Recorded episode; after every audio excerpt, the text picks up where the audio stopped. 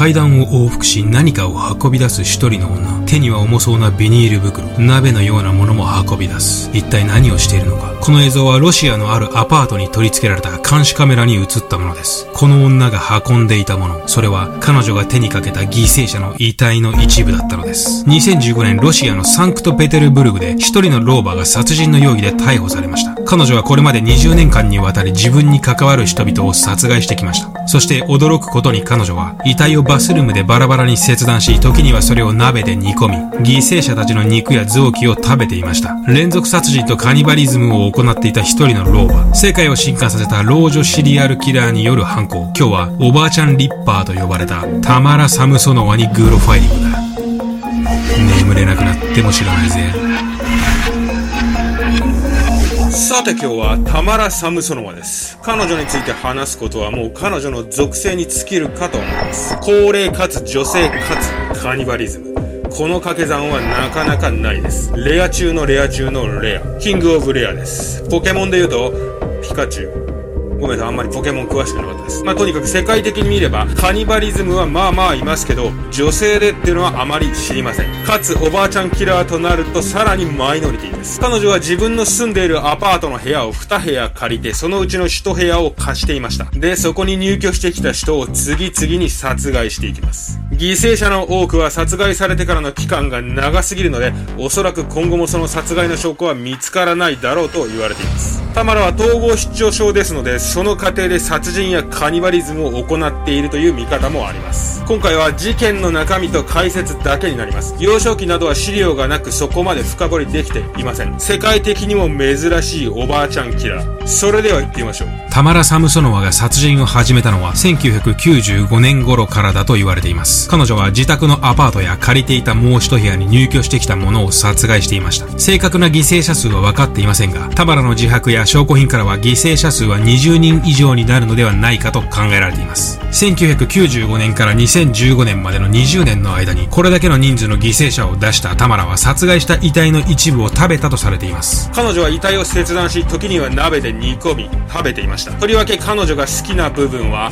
犠牲者の肺でした。文化的に人肉を食べるという行為は、死者の魂を自分の中に取り込み、それを自分のものにするという行為と考えられています。タマラもまさにそういった理由で人肉やその臓器を食べていました。人肉を食べないと自分の魂が奪われてしまう。タマラはそう話しています。殺害方法は飲食物に毒を盛るか、大量の睡眠薬を犠牲者に飲ませ、そのまま昏睡状態にし、なんと生きたまま犠牲者を解体していました。臓器だけを残し、頭、手、足は犠牲者の身元を分かりにくくするため、鍋で煮込み、他の部分はどこかに遺棄するかゴミとして出していました。世界的に見ても極めて珍しい老婆によるカニバリズム。物語は1971年にタマラと夫のアレクセイが、ディミトロフ通りのアパートに引っ越してきたところから始まります。二人に子供はいなく、夫婦の生活はタマラによって完全に支配されていました。夫のアレクセイは、タマラの機嫌が悪い日は、家の外に出され、寒空の下、公園などで夜を明かすこともあったと言います。ボロボロの身なりで歯が欠けたアレクセイは、古びたバッグを手に公園などで一人座っているところを近隣住民に何度も目撃されています。しかし2000年頃からアレクセイの姿は急に見られなくなります。公園にもいない。家にもいるような気配はない。この点についてアレクセイはタマラに殺殺害されたというのが大方の見方です。2000年頃に田村は夫を殺害し、その遺体をきれいに処分したというのが事実かと思います。もっとも田村はこの時、夫の失踪を警察にしっかりと報告していますが、この行動には夫のアレクセイは失踪したという形で型をつけたかった田村の計算が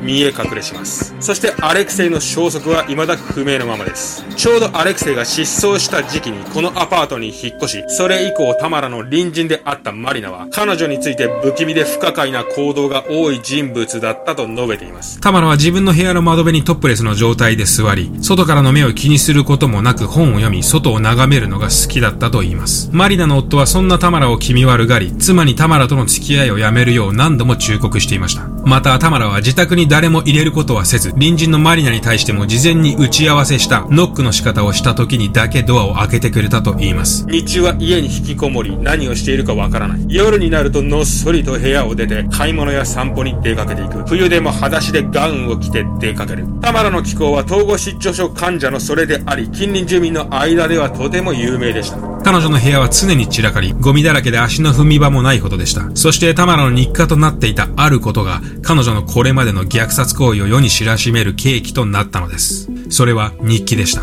タマラはその日の気分や起きた時間、日常のたわいもないことを日記に事細かく記載していました。今日は5時に起きた。コーヒーを入れた。ただ、そこには日常の出来事だけでなく、彼女が行った犯行の詳細も書かれていたのです。誰を殺害したのか、どこをどうやって食べたのか。また、タマラはロシアのある有名なシリアルキラーに強い興味を持っていたと言います。アンドレイ・チカジーロ。1978年から1990年にかけて52人の犠牲者を出したロシアを代表する悪魔のような男。タマラはこのチカチーロに関する資料を読み漁り、彼がどのように犯行に及び、どんなことをしていたのかについての情報を集めていました。ロシアの殺人者の中でチカチーロはある意味伝説となっており、彼に強い興味を抱き、中には憧れ、自らの目標とするものは意外と多く、タマラもその中の一人でした。タマラの幼少期について詳しいことは不明です。高校卒業後彼女はモスクワ州立大学で英語とドイツ語を勉強し、卒業後は得意の語学力を活かし、旅行代理店に16年間勤めていました。先ほどの日記も英語、ドイツ語が混在する形で書かれていました。2003年、タマラはこの頃、賃借人である44歳の男と些細なことで喧嘩をし、その後男を殺害、解体し食べています。そしてこの年、タマラの自宅近くの通りで腕、頭、足のない遺体が発見されています。遺体はおそらくこの男性のものだと考えられています。この後冒頭の動画が撮影された2015年、タマラは79歳の老女、裏ノアを殺害します。この頃タマラが住んでいたアパートではその改修工事が行われ、タマラはその間住む場所を探していました。明るい性格で困っている人を放っておけない裏ノアはタマラに声をかけます。この時のこの裏ノアの優しさが彼女のその後の運命を決めてしまったのです。孤独な老人であるタマラは喜んで裏ノアの家に住まわせてもらいます。タマラは家事などを手伝い、初めは順調だった二人での生活でしたが、老女二人の生活はお互いの価値観のぶつかり合いでもあり、生活は徐々にうまくいかなくなっていきます。数ヶ月が経った頃、アパートの改修工事も終わり、そろそろタマラに出て行ってほしいと感じていた裏ノアは、彼女にその旨を伝えます。しかしこの場所が気に入ったタマラは、出て行くのを拒否。私はここに住み続けたいと言い張ります。口論になる二人。この場所は自分が今まで住んでいたゴミためのような部屋と違い、とても住みやすい。私は出ていかない。それでも出ていけと言うならば、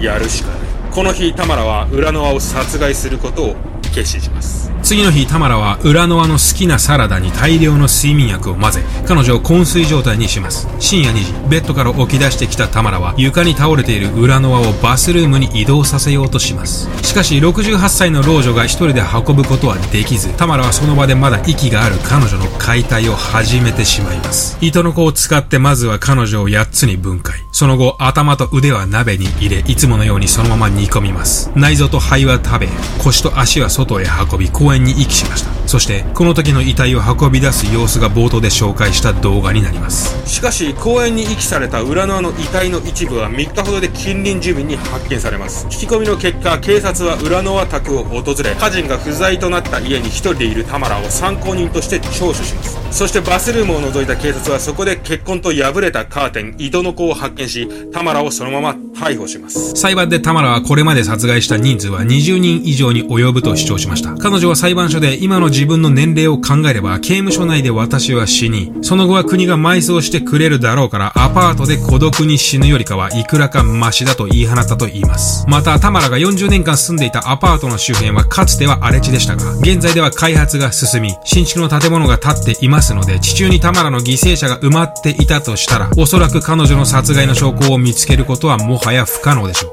2015年12月、すべての調査が終わるまで、タマラは専門病院の精神科で強制的に治療を受け、そこに収容されています。いかがだったでしょうか？田村サムソノバ。ロシア人の名前は舌を噛みそうになりますね。今回ちょっと短めの動画であまり深掘りはできませんでしたが、今後はこういった最近の事件、新しい事件ですね、比較的資料が揃ってないような人物も扱っていこうかなと思います。感想やリクエスト、何か話してほしいことなんかあれば、ぜひコメントをください。コメントが生きがいだったりしますすんで。